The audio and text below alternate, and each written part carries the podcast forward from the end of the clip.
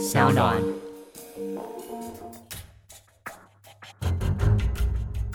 什么是真相？什么是正义？跟着台湾建士权威阿善师，重返那些离奇轰动的命案现场，请听阿善师的见识实录。各位听众朋友，大家好，欢迎收听今天的阿善师的见识实录，我是阿善师谢宗善。大家好，我是子荣。在上一集的节目的尾声，我们聊到了案发现场的基证采集还有保护的问题。那我们也谈到了，如果地点是在户外的话，那保全现场除了要隔离闲杂人等之外，另外要注意的就是有风吹日晒雨淋的问题了。而我们今天在节目当中要聊到的这个案件呢，被害人就是命丧在情人的刀下，遭到了分尸，身首异处。我们先在节目一开始，先问问阿善时，是不是有曾经经手过哪？些关于这分尸的案件，那动机又是如何呢？在我呢三十三年的一个见识生涯里面，那经手过的分尸案呢，算是有好几件了。嗯，其实呢，很多分尸案呢，都是因为情感或者是财务的纠纷呢，等等呢，而把人分尸了。那一般分尸呢，大半呢都是熟人所为。也是，你像一个小偷进入室内，假设被发现了，他需要把当事人分尸吗？不需要嘛，因为呢，可能人家也不认识你嘛，所以呢，大半熟人而希望被害人的身份不要曝光，不要被发现。哈，当然你发现之后就能追溯到他，就能破这个案子。所以呢，很多的分尸案，哦，基本上呢都是。男女朋友，或是夫妻，或是呢非常要好的朋友，或是呃亲戚关系的。那其中有一件呢，像那个方金义哦，跟一个呢张惠慈的一个分尸案，他说我看过呢，分尸蛮彻底的。哦，他把手剁掉，头剁掉，然后呢脚剁掉，然后呢还有身体呢切成两半。哦，然后呢，丢桃园，甚至于呢，丢在高速公路，哦，丢在那个北海岸等等，哦，这整个过程呢，真的是匪夷所思啊。那等一下下面呢，我们会做一些呢学术性方面的一些。犯罪动机的一些探讨。其实我们在企划团队在搜集资料的过程当中，真的发现哦，大部分的分尸案件都是呢被害人的熟人所为。而这些资料呢，其实也谈到了，不管是在犯罪的被害人或者是第一现场呢，其实都有非常紧密的关联。所以，是不是要透过了分尸这样子一个行为，去斩断他们之间的这些关联，让自己心里好过一点呢？根据呢，呃，一些学者的一些研究呢。有一位呢，警察大学的陈祖辉老师呢，哦，他有把它做一些归类，哦，根据呢中西方呢破获的案件的类型，哈，他把呢杀人分尸的一个动机呢分为六类。第一个呢就是毁尸灭迹型的，哦，这也是我们常常见的，因为熟人，所以呢他就把人呢分尸，然后到处丢，让你没有办法拼合起来，哦，然后呢不知道死者的身份。第二个是补偿型的这一类型呢，大半呢都是情杀或是性侵害之后杀人，然后并随的把他分尸，因为呢爱不到，或是呢被对方呢这个拒绝，他就呢用强迫式的达到目的之后呢，他又一股恨哦，然后呢把他分尸，就是嫉妒玉石俱焚这样的一个占有欲的心理所致。另外呢，有一种呢叫做呢宗教意念型的。这个呢，其实比较特别，在国内几乎没有这种类型的分尸案呢，是基于呢灵魂的宗教立场呢来做考量。嗯，把这个人呢，如果杀了以后，第一个是可以呢避免死者来索命，这是我们国内常发生的，就是说你把人分尸以后，他的魂魄就会解散掉了，就没有办法呢，呃，再来找你呢，啊，来索命。另外一种呢，是西方一些呢激进的宗教的观点。他说呢，借由分尸跟分享食用这个自愿牺牲者的那个肉体呢，然后帮助呢他可以呢完成宗教的修行，早一点升天，这是比较特别的。另外一种呢，就是获利型的，那就是我们俗称的榨取呢钱财，好，就是呢把你分尸，让你呢死无对证，好，另外一个是职业型的哦，就是呢，像有一些屠夫啦，或者是有一些医生啦，我看过他们分尸的时候手脚非常的利落，不需要用到锯子，好，这是属于比较专业型、职业型的。那最后一个呢，就是国家刑法型的，就是呢五马分尸。哇我们早期不是有五马分尸吗？那这个基本上呢是国家刑法型的，现在几乎没有了。哦，就是透过呢一些国家的公权力呢，来宣称呢他合法的来惩治呢犯者，这是在早期的帝王时代的时候呢才有，现在基本上都已经没有了。嗯，其实就我们过去有所看到这些分尸案件来讲，除了分尸之外，通常呢也伴随着弃尸的这样子一个行为。而且呢，虽然说是在国内呢比较罕见的手法，但是呢，在国外的研究发现哦，其实分尸好像常常都是那种连续杀人犯所犯下的这些行为哦。其实凶嫌都在之前呢有曾经杀人的经验，之后呢才学会了如何分尸还有弃尸毁灭证据。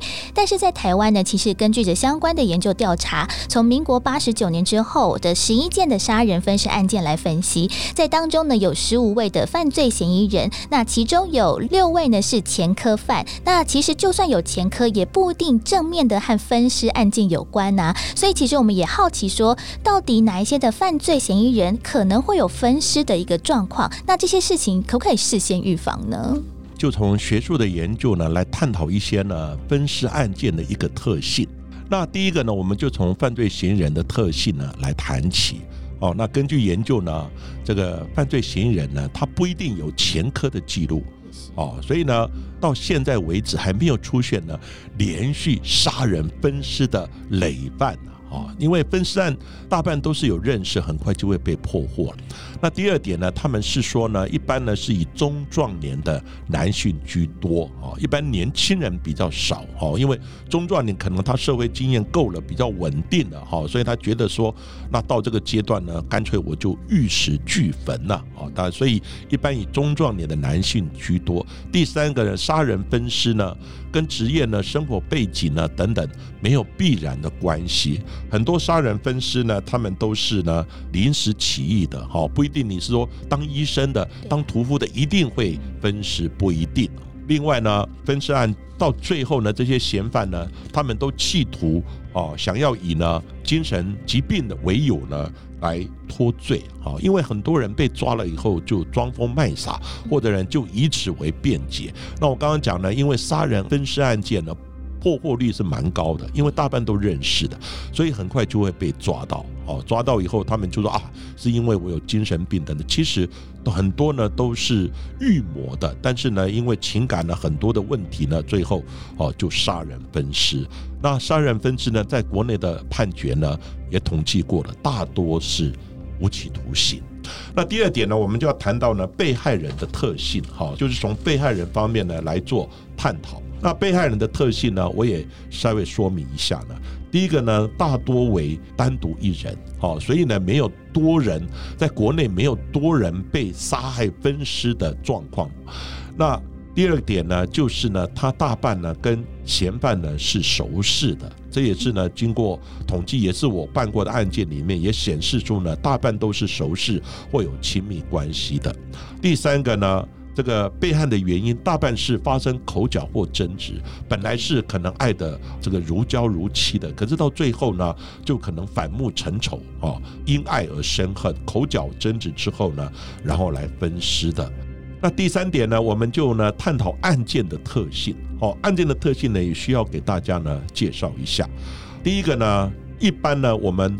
破获的这个关键就是身份要先了解他是谁，因为呢大半是熟人，所以呢查证身份是杀人分尸案的侦查的重点。我身份知道了，大概案子破了九成了。那第二个呢，他先用药物呢迷昏之后呢再来分尸。另外杀害的工具呢大半都是以尖刀。比较少用枪，但是呢，有的人没有专业性，所以呢，在肢解手脚啊、身体的部分呢，有时候遇到骨头，他必须呢用到的锯子哦，所以呢，杀害的人大半用刀子来割喉，或是呢刺杀之后，再用刀子结合锯子呢来分尸。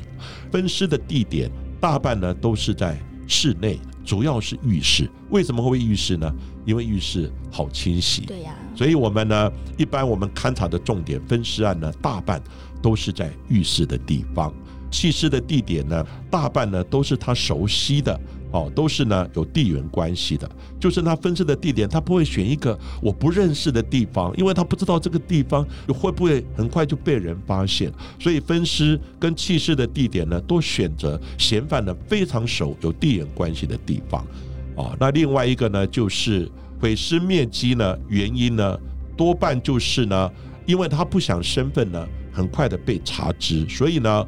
毁尸灭迹，而且呢，把变成尸块，可以装袋方便来运送。而且呢，他们会选择呢两个以上的弃尸地点，让头啊、身体啊、脚啊等等呢，头身呢跟肢体呢等等都分别来丢弃，让你无法拼凑起来。另外呢，我们在谈到呢凶险通常呢在弃尸的时候，会考量几点呢，对他呢比较有利的。第一点呢，就是舒适区。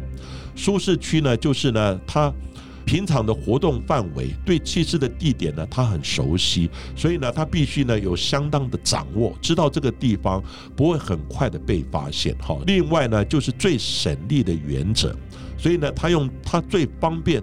最少的力量可以完成弃尸，所以呢，如果你只有摩托车，它就必须呢把它剁得比较小，然后用袋子分别呢来弃尸。那用汽车的话，可能剁的呢就不用剁得那么细啊，就最省力的原则。然后呢，选择它最方便的交通工具，很少呢长距离来移动的，以避免呢在增加这个过程之中被发现的几率。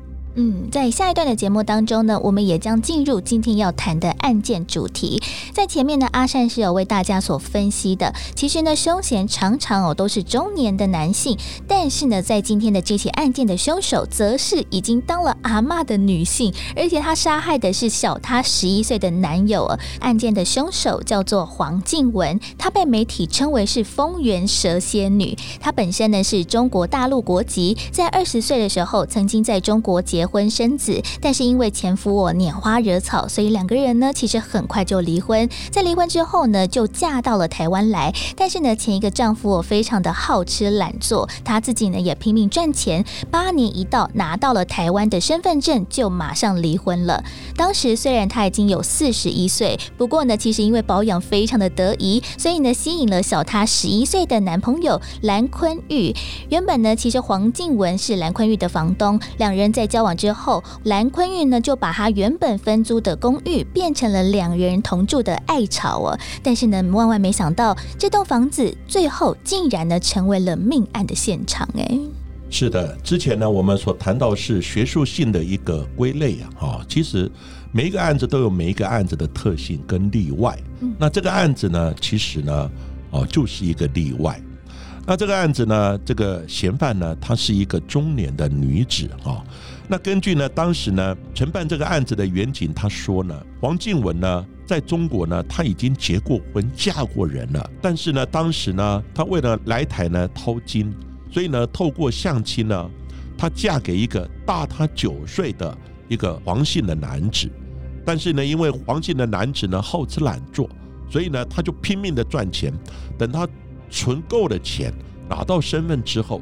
逼的丈夫呢，一定要跟她呢同意离婚。那离婚之后，她四处想认识有钱的男人，然后呢捞一点钱。后来呢，她碰到了当时三十岁的蓝坤玉。那蓝坤玉是跟呢黄静雯呢，他是房东来租房子。那蓝坤玉呢，不但外表呢很帅气，而且呢，当时呢还任职于呢精密的机械的工厂之中呢。那每个月的收入呢，有新台币十几万元的薪资啊。而黄静文呢，因为呢保养的很不错，所以呢虽然已经四十一岁了，外表看起来呢也大概只有三十岁出头。而当时的蓝坤玉呢，他三十岁也没有女朋友，所以呢这个两人呢就很快的陷入了热恋。那黄静文呢？很得意的找到了这么年轻、帅气又多金的男友，更常常呢向附近的邻居呢说蓝坤玉是我老公，哦，常常以老公来称呼蓝坤玉。另一方面呢，她也努力的在男友的亲友心中呢建立一个良好的形象。所以呢，黄静雯呢几乎每个星期都会呢跟男友来返家呢来探亲，看看呢老父母。那蓝坤玉的爸爸呢也曾经表示，两个人呢吵架是偶尔。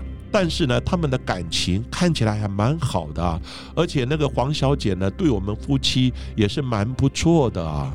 那经过呢六年的交往之后，或许呢是黄静雯呢，因为呢她已经快五十岁了，老的呢这个速度呢比较快，所以呢两个人走起来呢，哎，就越来越显得呢不登对、不对称。再加上呢，蓝坤玉呢。后来他就当上了老板，他自己开业了，简直呢是一个黄金的单身汉。因此呢，他对呢这个婚事呢越来越提不起劲了，因为呢他觉得这个黄静文呢配不上他，黄静文可能太老了。此外呢，黄静文呢在先前的婚姻中呢，他已经有子女了，而且呢这个子女也生了小孩，所以呢。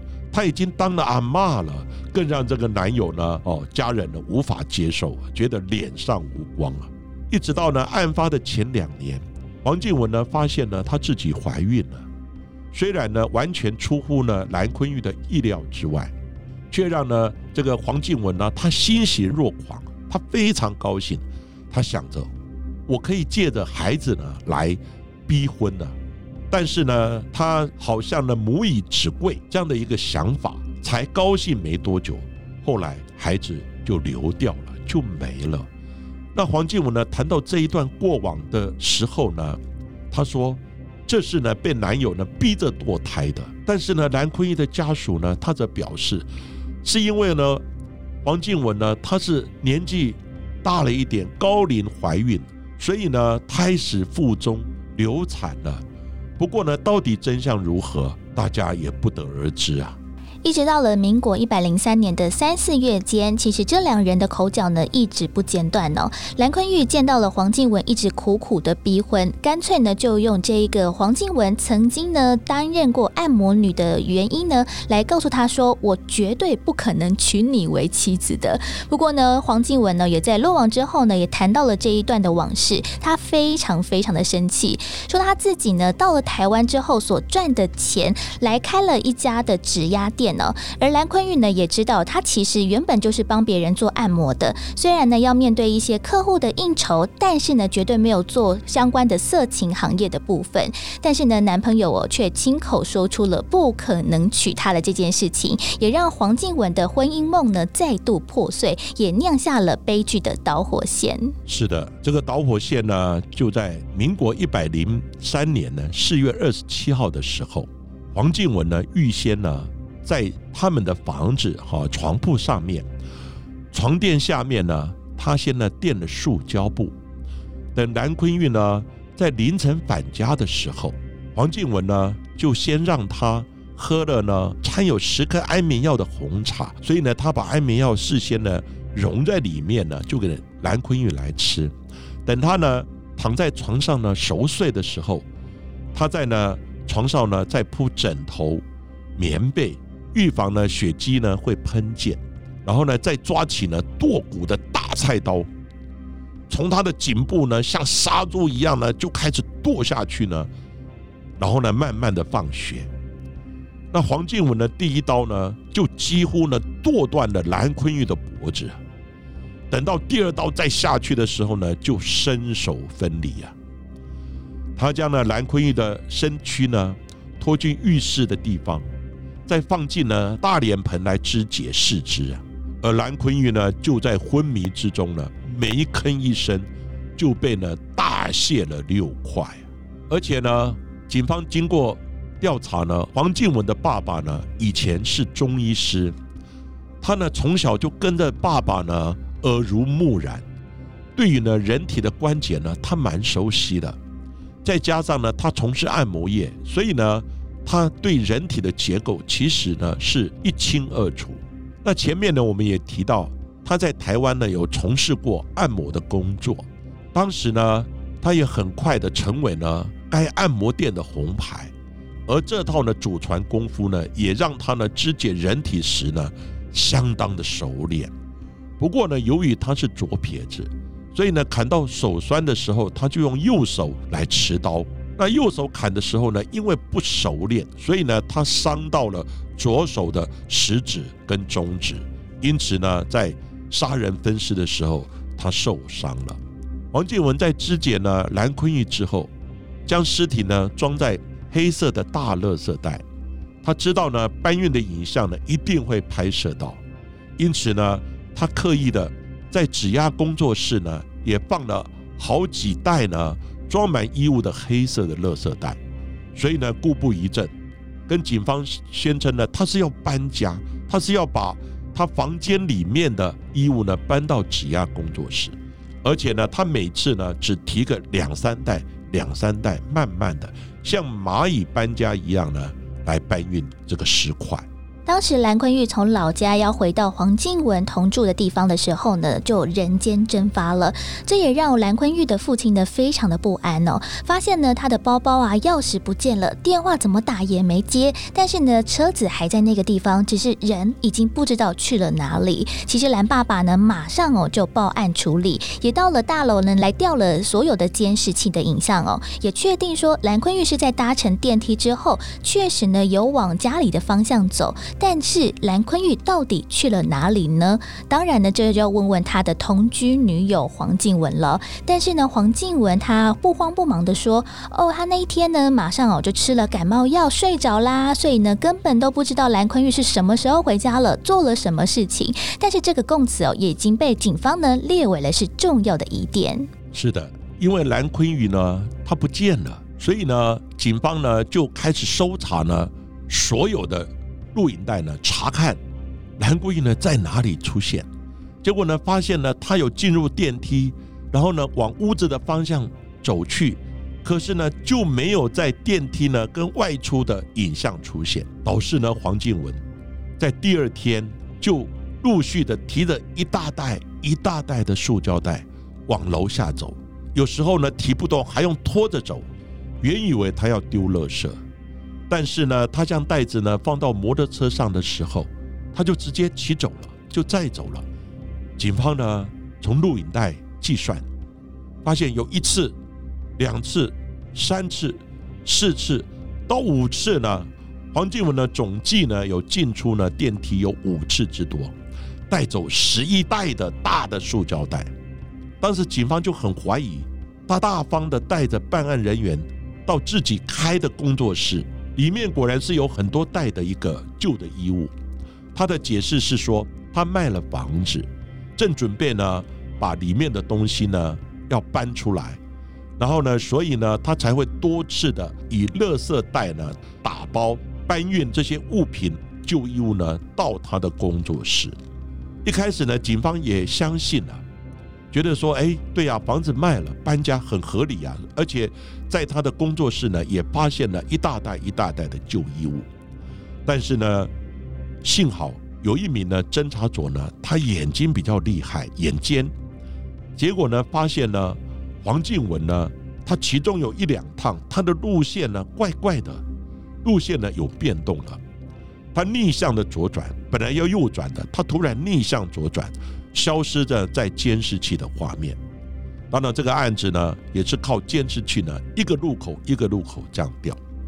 但是呢，调阅另外一个路口的监视器呢，却发现他租了一部自小客车，在搬运呢衣物的同时呢，他有可能夹带的搬运的尸块呢到车上，然后呢，把这些尸块呢再运到呢石冈区一处呢比较偏僻的产业道路上。把尸体呢丢进了斜坡底下，并且呢泼洒了他预先买好的汽油，一把火焚尸灭迹。当晚，黄静文呢精神就有一点恍惚，因为他做了案，然后呢开车自撞了电线杆，因为呢他刚学开车，技术不好，所以呢自撞了电线杆，车头前回。他因为呢害怕。他杀了人，气势害怕，不敢回家，所以呢，投诉在一家汽车旅馆，并且呢，把他杀人分尸的凶刀呢，藏在该旅馆房间的浴室的一个镜台的后方。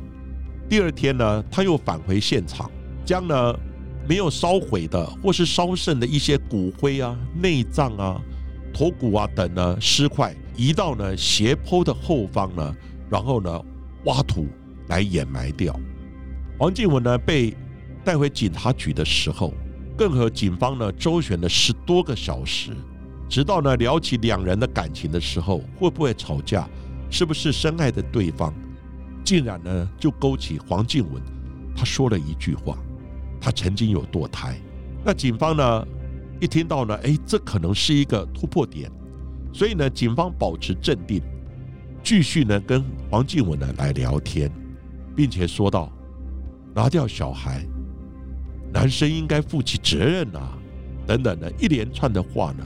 来慢慢的套出他心里的话，终于呢让他说出了：“是的，人是我杀的。”虽然黄静雯哦哭诉说被男友遗弃，她人财两失，但是呢，侦办这个案件的侦查队长哦高廷煌他则说，其实呢感情的生变当然是行凶的动机之一，但是呢从整个的布局来看，他其实呢痛下杀手哦有其他的原因，其中的关键呢就是金钱的纠纷了。在警方事后的调查哦，发现了黄静雯她其实行凶的房子一开始的头期款呢是他自己付的，但是到后面每个月的房贷都是蓝坤玉所支付，两个人要分手，当然就是要协议卖房子啊。那蓝坤玉说，这个房子其实他也有出钱，所以卖屋的钱他也必须要分一份，所以呢，才迫使了黄静文呢决定行凶。这些种种的迹象都显示了，他打算在杀人之后交屋之后，拿到了房子的最后一笔的尾款三十万元之后，就要潜逃回中国大陆地区。是的，黄静雯呢，其实呢，她发觉男友呢不可能跟她结婚了，所以呢，在感情的部分呢，她已经完全的没有指望了。后来呢，她又发现呢，这个男友呢，钱的部分还要跟她分一杯羹，所以呢，就因为财务的问题呢，他们呢起了纠纷呢。那因为财务的纠纷呢，也引起了黄静雯的杀机啊。当下呢，她就做了脱产的准备啊。他三月二十一号的时候，先将呢丰原的房子呢先卖掉。四月十四号的时候，跟了买主呢完成了过户的登记，但是呢还有一笔呢三十万的尾款还没有收，所以呢暂时还没有交屋。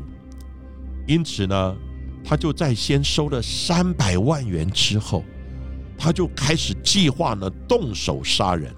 结果呢，在二十七号先行凶。行凶之后呢，开始弃尸。二十九号呢，坦诚犯案。那一刻起，这栋公寓呢就变成了凶宅。那倒霉的新屋主呢，李姓男子，才办过户十来天，半生的积蓄呢就此泡汤了。这几年来，这栋房子呢也是凶宅网里面经常讨论的个案，邻居呢也大为的不满。大骂呢，黄静文，你害我们的房价呢受到严重的影响。而前面说的那么多，不管是情感的纠葛，还是财务的纠纷，黄静文应该呢已经恨透了蓝坤宇，而且恨了很久了。经过警方的调查，也发现她还瞒着男友跟邻居呢学开车，因为她早就预谋好了，她要用车来弃尸。早在二十七日呢，行凶的前一天下午，他就先去租了车子，还穿了雨衣，然后呢，戴的全罩式的安全帽跟口罩去租车，连租车行的老板也觉得这个人怪怪的，证明呢，这一切的一切都是黄静文呢有预谋的计划呢杀人分尸的行为，而蓝坤宇呢也在不知情的情况之下。逐渐的步入了死亡的陷阱。来到了节目最后的见识小百科，在今天的节目当中谈到了黄静文杀害枕边人的命案当中，其实，在最后哦，警方有带着黄静文重回了弃尸的现场。那黄静文呢，其实神色非常的木然哦，模拟的时间不到十分钟左右就被检警呢带离开了。另外呢，也有带着黄静文回到了犯罪的第一现场，也就是两个人所同居的大楼住处哦，重新的来模拟犯案的过程。那最后的节目。当中想要来问问阿善师，到底现场模拟和现场重建有什么样的差别呢？现场模拟呢，其实主控权就在嫌犯。那嫌犯呢，他带到现场，他讲我怎么杀人，怎么杀人，杀人的过程，我怎么清洗，我怎么杀他，知识高度等等，这个叫现场模拟。但是你知道吗？现场模拟他有时候会避重就轻啊，对，有可能。他有时候呢可能会说谎，所以呢，警方呢就被牵着鼻子走。警方呢要怎么样知道哪个部分他可能说谎，哪个部分呢可能不对的？所以呢，这个标准答案就叫现场重建。嗯，所谓现场重建是警方还不知道谁干的，也不知道嫌犯是谁，那你就要从现场的种种基证，包含现场的脚印啊、指纹、血迹啊，还有 DNA 等等呢，是谁到过现场？血迹喷溅的情况是怎么样？那血迹呢有没有歹徒的血迹？像这个案子呢，假设现场有黄静文的血迹，那就知道黄静文可能受伤了。像这个案子呢，据我了解。因为呢，黄静文在杀的时候，他非常有概念。第一个，他没有用到锯子；嗯，第二个呢，他在杀的时候呢，他分尸的关节都非常的准确，而且他知道呢，他先杀的位置，剁头的位置就在床铺上，这个很特别。床铺上呢，他会晕染到相关的一些床单上面，所以呢，他又垫了塑胶布，而且听说呢，塑塑胶布还引流到一个大的一个。呃，就是脸盆，哦，就是洗澡盆。洗澡盆之后呢，在洗澡盆呢，再去倒掉，最后呢，再把尸体呢放到澡盆之中呢，拖到浴室的地方，再来慢慢的分尸。所以呢，先剁头，放血，然后再分尸。那怕血会喷溅到其他的地方，所以它引流到一个脸盆的地方。所以刚开始呢，警方并没有。找到呢一些蛛丝马迹，连浴室的地方呢，到最后也几乎没有找到血迹，所以呢，当时就觉得很纳闷。黄静文是一个嫌犯，但是呢，为什么这个过程一点基证都没有？最后呢，还是在他剁头的那个床铺上面，在床板上，因为船板是深色的，深色的基本上呢，你如果剁的时候，一些喷溅的血迹不容易看到。最后是在那个地方呢，有找到一些血迹。所以呢，现场重建就是说，哎，照理讲，他应该在浴室剁，那为什么浴室没有血迹，知道吧？我们就认为就很纳闷。有时候重建也许找不到答案。嗯，那最后呢，是黄继文他在表演的时候告诉我们，他是在床铺上砍，有引流，引流之后，然后呢拖到哦这个。浴室的地方，然后呢，在浴缸里面分尸，而且最后有做仔细的清洗。听说呢，还有用漂白水啊等等啊，在浴室呢仔细的洗。好专业。所以呢，这个叫做现场模拟。但是现场重建，我们就可以从现场的基证来揣测。有时候呢，现场重建不见得知道所有的过程，那就必须呢，嫌犯在模拟的时候来给我们答案，来补足这一块。但是，其实，在什么样的案件当中才需要现场模拟呢？那我们如果被告或者是嫌疑人，他有办法拒绝吗？其实呢，办案的主体是在检察官。检察官如果觉得这个现场他的已经坦诚了，而且过程跟警方的收证、警方现场的重建是一样的，那其实不一定要现场要做模拟。也是。所以呢，现场模拟呢，基本上呢是由检察官他看办案的需要。他我刚刚讲，也许呢，警方呢。